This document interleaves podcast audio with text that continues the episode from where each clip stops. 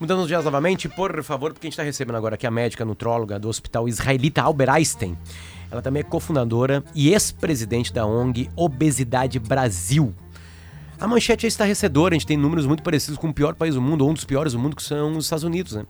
Nisso, cada, a, a, quatro a cada dez pessoas serão obesas em 2035. Doutor André, tudo bem? Bom dia, obrigado por nos atender. Como estamos? Bom dia, né? Obrigada pelo convite. É, infelizmente, né, esses números não são nada animadores. A gente tem visto a obesidade crescer no mundo, né?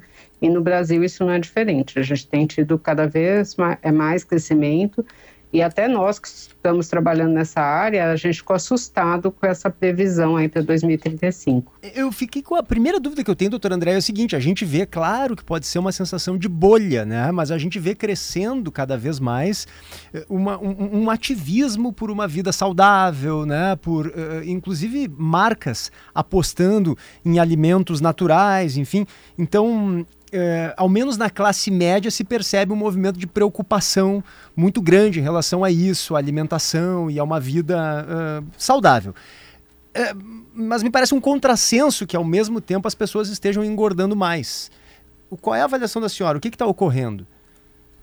É, a, obesidade, na verdade, ela é uma doença crônica, né? Uma das, das causas a gente sabe que tem sim o fator nutricional, que é importante, então o consumo aí de ultraprocessados, por exemplo, né, que são alimentos industrializados que tem muito açúcar, muito sódio, muita gordura, que não tem quase fibra, né? Eles são produzidos totalmente artificialmente, eles estão ligados né, aumento da obesidade. A gente tem o sedentarismo, né, segundo os dados da Organização Mundial de Saúde, nós somos o país mais sedentário da América Latina.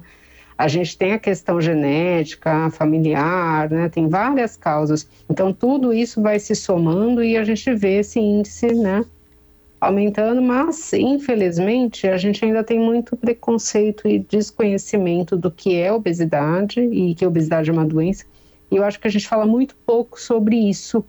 Então, apesar de ter esse movimento crescente pela saúde, por um estilo de vida mais saudável, é como se a gente meio que escondesse, né, que a gente está com problema de obesidade. Então, a gente precisa falar cada vez mais sobre isso, até né, agradeço aí que o papel de vocês é fundamental é. para a gente esclarecer tem, essas coisas. Tem algumas pautas que elas avançam para outras áreas também, né? A gente tem junto com a obesidade uma, uma uma outra discussão em cima disso aí, que é a gordofobia. Né? Eu queria que a Sim. senhora misturasse esses dois assuntos e chegasse no que é o correto. Enfim, como é que se misturam esses dois assuntos, por favor? É, isso é muito interessante. A gente vê né, que até a Segunda Guerra Mundial você não tinha uma preocupação com o corpo magro. Né? A partir da Segunda Guerra Mundial começa a se colocar como a magreza como um padrão de beleza né? E aí começa a ter relatos de preconceito contra as pessoas que têm obesidade, que estão fora desse padrão. É, esse preconceito acaba sendo tão forte, do, mesmo entre profissionais de saúde, até porque falta o ensino de obesidade nas faculdades ligadas à área da saúde, infelizmente. Então, as pessoas saem com conceitos errados de que a obesidade é uma questão de falta de força de vontade, que a pessoa de indisciplina, na verdade, é uma doença. É, e a gente tem visto, sim, crescer esse preconceito contra a obesidade, né, contra as pessoas que têm essa doença. Isso leva a uma série de problemas, né? Essas pessoas são menos aceitas em empregos, né? elas acabam tendo problemas com os relacionamentos, acabam entrando em relacionamentos abusivos. A gente vê uma recusa até das empresas, né, em falarem disso, em dos políticos associarem o nome deles à obesidade, porque também é mal vista, né? A pessoa com obesidade é mal vista. Então isso vai gerando aí um ciclo muito ruim de desconhecimento e de aumento de preconceito. E o preconceito está ligado à falta de conhecimento também, né?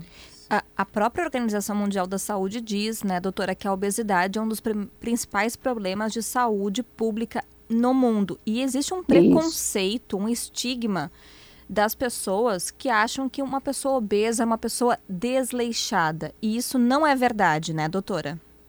Não, isso não é verdade. Por exemplo, né, quando a gente traça um paralelo com pressão alta e diabetes, que são também doenças crônicas, ninguém acha que a pessoa tem a pressão alta ou tem diabetes porque ela quer. Exato. Né, ou porque ela não se cuida. É, então, assim, mas na obesidade, apesar de ser uma doença crônica, tanto quanto é, diabetes e pressão alta, as pessoas acham isso. Ah, não, é uma falta de cuidado, é muito fácil tratar, né? A questão é só de fechar a boca e fazer exercício. E não é isso, né? Se fosse fácil, a gente não estaria vendo a obesidade aumentar no mundo inteiro, né? Então, realmente é, é uma doença de difícil tratamento. Mas, é. mas, eu acho que é legal explicar um pouquinho mais isso.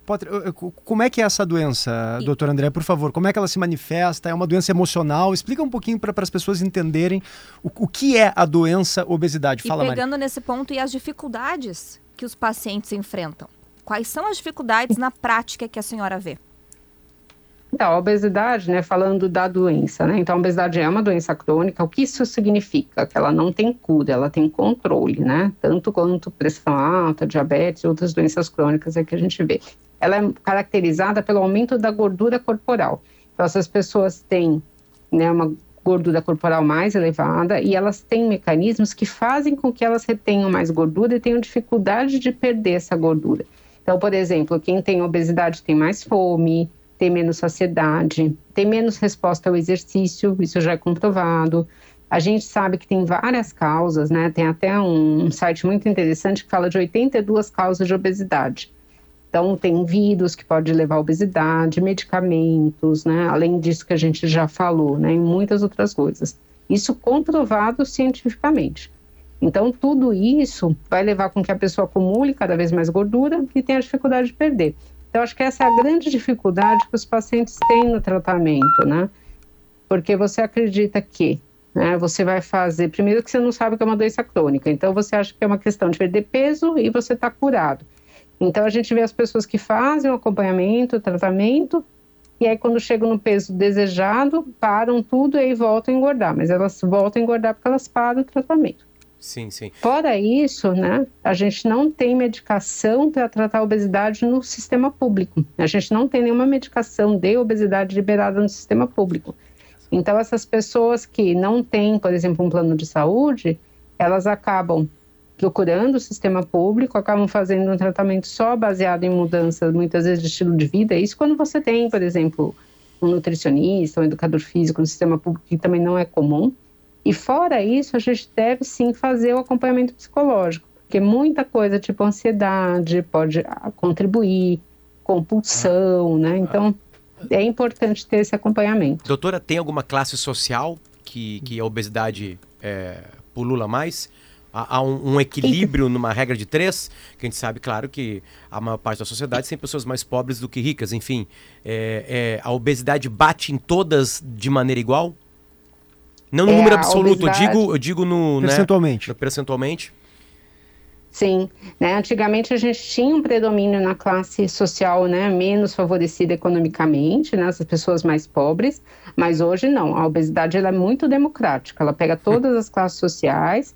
O que a gente vê de diferença é que geralmente as classes que mais pobres, a gente vê mais mulheres com obesidade e nas classes mais ricas, né, economicamente mais altas, a gente vê mais homens com obesidade. Por quê? É. É, então, Por que, doutor André? Isso é cultural, né? Nas classes mais é, economicamente mais elevadas, a mulher, ela não, não se aceita uma mulher com obesidade. Então, com o recurso que você tem, você faz de tudo, né, para perder peso. Então, a mulher acaba sendo muito mais uh, pressionada nessas classes, né? E na classe mais pobre, geralmente os trabalhos masculinos são trabalhos que você tem que ter uma atividade física muito intensa. São braçais. Então você acaba braçais, Olha. então você gasta, né, mais. E a mulher acaba ficando muito mais às vezes em casa, né? É, cuidando da, da casa de um modo geral, então ela faz menos atividade. Você tem também culturalmente, né, uma alimentação que não é tão saudável, porque tem essa crença de que alimentação saudável né, na verdade, você falta só conhecimento de ter mais estratégias para ter uma alimentação saudável mesmo sem dinheiro. Né? Então você vê essas diferenças Entendi. em classes sociais, mas a obesidade pega todas as classes sociais. Doutora, tem, tem agora uma nova leva de medicamentos que até nasceram não para uh, ah, para obesidade, mas que estão sendo usados, né?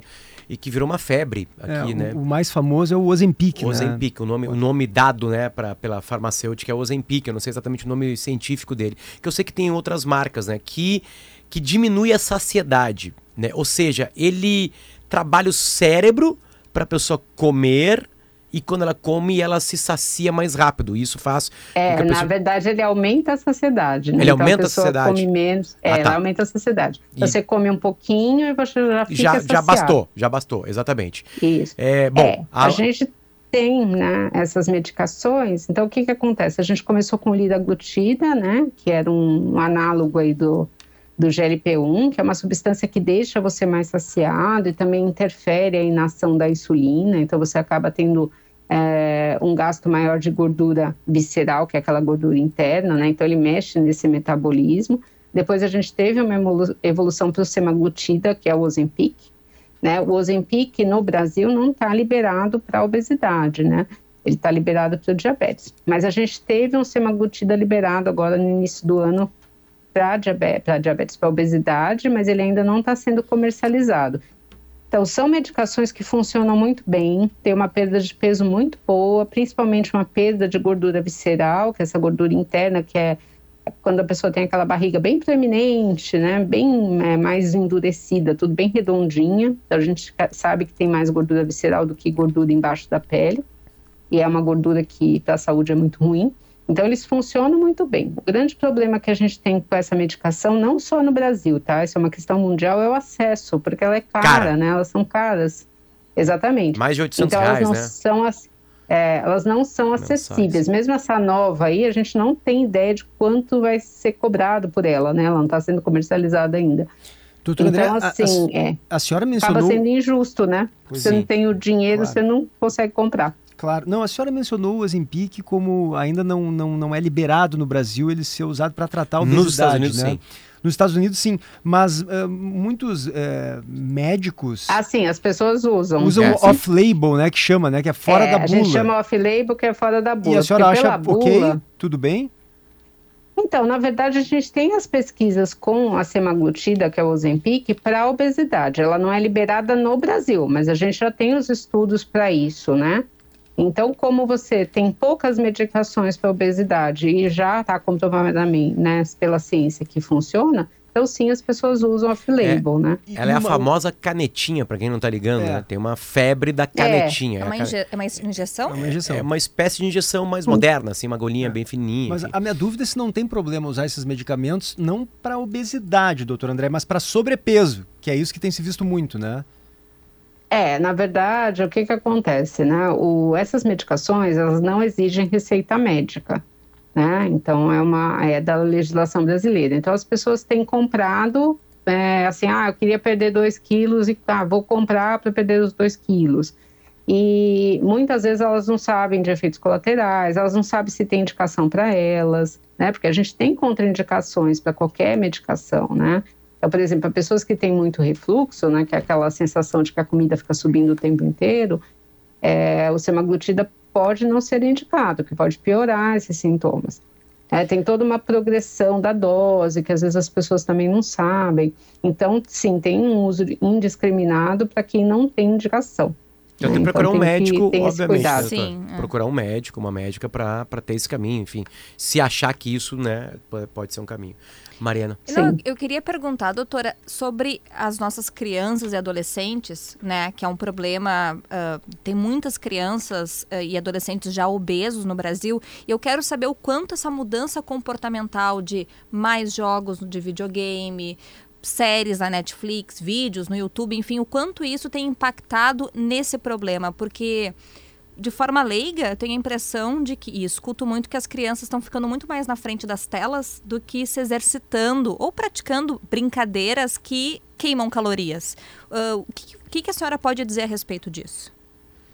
Olha, eu acho que isso faz parte da sociedade contemporânea, né? Não só as crianças, como nós também. A gente, na hum. nossa atividade Com diária, certeza. a nossa é muito sedentária, né? É, você não precisa andar para nada praticamente, né? Você consegue acessar tudo do celular, tudo do computador. A gente tem elevador em todos os lugares, os carros automáticos, né? Cada vez mais você tem transporte coletivo em todos os lugares, então você não precisa andar tanto. Então, isso é uma característica mundial, não só das crianças, como dos adultos. Então, por isso, que, que é importante? E fora também o consumo, né? Quando você está na frente das telas, de um modo geral, tá? Qualquer uma delas, você é, procura alimentos que sejam muito mais fáceis de mastigar para você não perder a atenção da tela. Então, com isso, tem duas, duas consequências. Primeiro, que são alimentos geralmente sem fibra, né? Porque é fácil de mastigar, você engole, você não precisa nem olhar para ele. E o fato de você não olhar para o alimento também diminui a saciedade. Então, a tendência é você comer mais. Então, não é raro você estar, tá, por exemplo, na frente do computador comendo algum pacote, quando você, de repente, ele acaba, você nem percebe, né? Porque você não está olhando, você acaba comendo tudo. Você fala, nossa, nem ia comer tudo e acabou. Então, isso acontece com as crianças e com os adultos, né? Você procurar comidas com menos fibra, mais fáceis de comer, mais rápido, que você não precisa nem mastigar muito, então isso também é um problema, geralmente são comidas não saudáveis, você acaba fazendo pouca atividade física diária, então a gente precisa estimular a prática esportiva nas crianças. E eu sempre falo que o espelho das crianças são os adultos. Então não adianta eu falar para eles fazerem atividade física ou comerem coisas saudáveis se eu não faço isso. Entendi. Então é muito importante tem, fazer. Doutora, só porque surgiu uma dúvida aqui, é que a Agência Nacional, é, a Anvisa aprovou medicamento injetável para tratar a obesidade. Isso, é, no início do ano. É, o princípio ativo é o mesmo do Ozempic e não é o Ozempic, é, eu não é entendi. O princípio ativo, não é o Ozempic, é porque o Ozempic. o Ozempic é o Ozempic, ele vai até a dosagem de 1 miligrama, né? Esse outro medicamento, ele vai até 2,4. Ah, entendi. É uma dosagem diferente. Então, entendi. assim, apesar de ser a mesma substância, é, a Anvisa vai, autorizou esse novo medicamento para obesidade, vai estar na bula para obesidade e o Ozempic está para o diabetes. A gente já tinha essa experiência com o lidaglutide também. A gente tem a mesma substância, a gente tem um medicamento liberado para diabetes e outro para obesidade. Tá? Só então finalizar. tem essa uhum. peculiaridade. Uhum. A, senhora falou ali da, da, das crianças obesas. É, a gente tem um, um, problema, uma, uma contradição que no Brasil hoje é um problema triste que voltou à nossa população, que é a fome, né? Então, a, a, aquilo que se falava sobre pessoas um, acima do peso ou obesas, justamente por estarem desnutridos, isso faz algum sentido hoje, doutora Andréia?